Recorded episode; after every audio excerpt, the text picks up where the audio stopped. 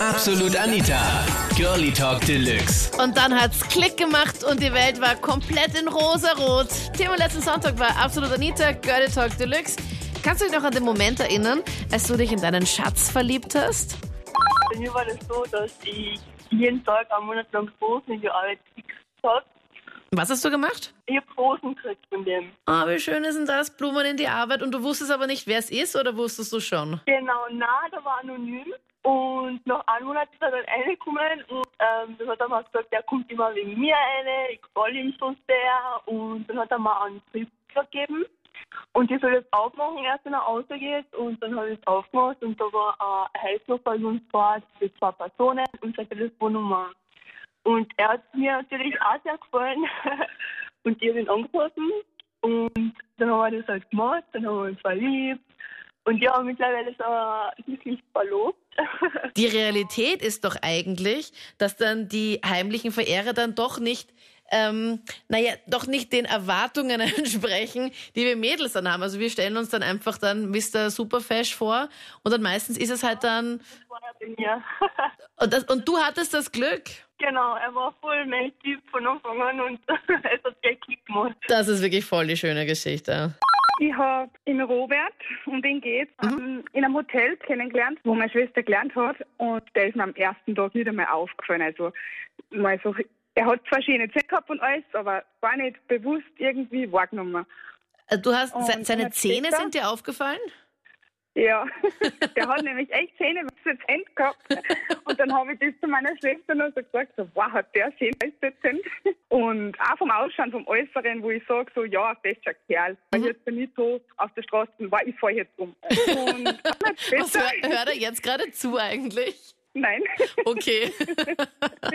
Ja, und am Monat später hat meine große Schwester Hochzeit gefeiert in dem Hotel Mhm. und war angestellt und hat die Hochzeitsgäste den ganzen Tag bedient.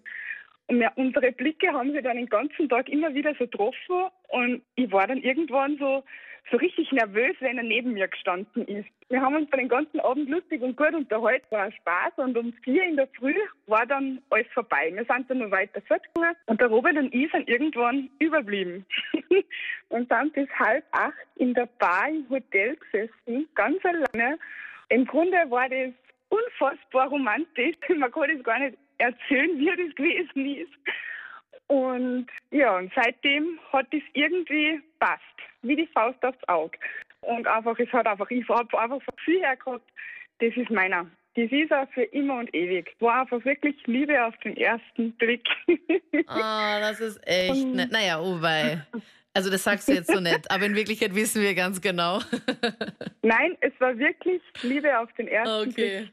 Ah, voll Und schön. hat dann, ein Monat hat es ungefähr dauert und dann war es vorbei. Das war mir dann zu ernst auf der Stelle, das war mir einfach, das hat mir Angst gemacht. Was, stopp einmal. Ihr seid jetzt nicht mehr zusammen, oder wie? Doch, dann war vier Monate Pause und letztes Jahr im Dezember dann sind wir fix zusammengekommen. Und jetzt wohnen wir zusammen und sind mega glücklich und mega happy.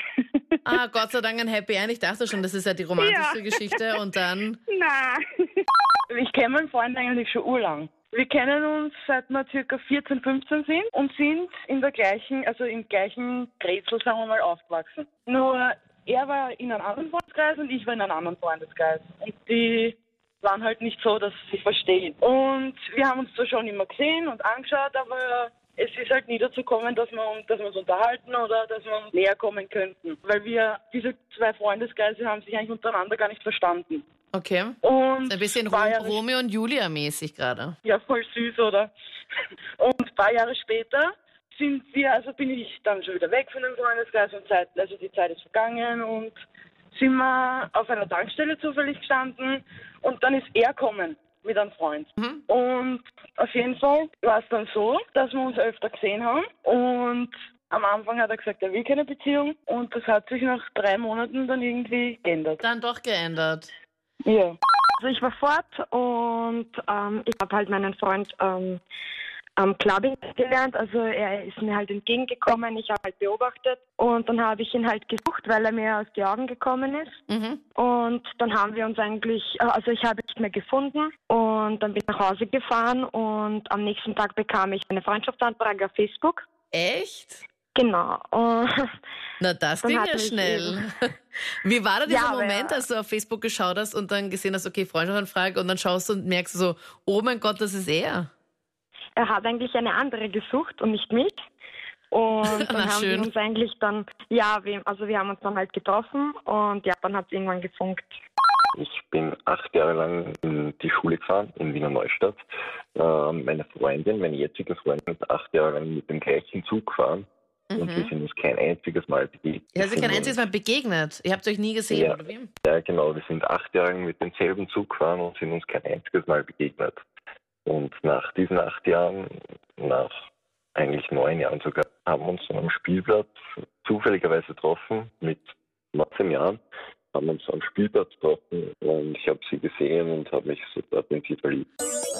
Das waren die Highlights zum Thema. Und dann hat's Klick gemacht. Kannst du dich noch an den Moment erinnern, als du dich in deinen Schatz verliebt hast? Schreib mir es gerne in die Absolut Anita Facebook-Page. Dort gibt's auch immer sonntags das Voting, welches Thema du dann bestimmst, worüber wir dann quatschen.